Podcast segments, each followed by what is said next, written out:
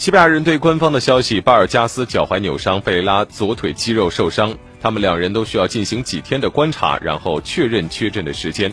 在球队一比一战平赫塔费的比赛当中，从国家队归来的巴尔加斯替补登场，但几分钟以后就因伤离场。据媒体报道，他将缺阵一个月左右的时间。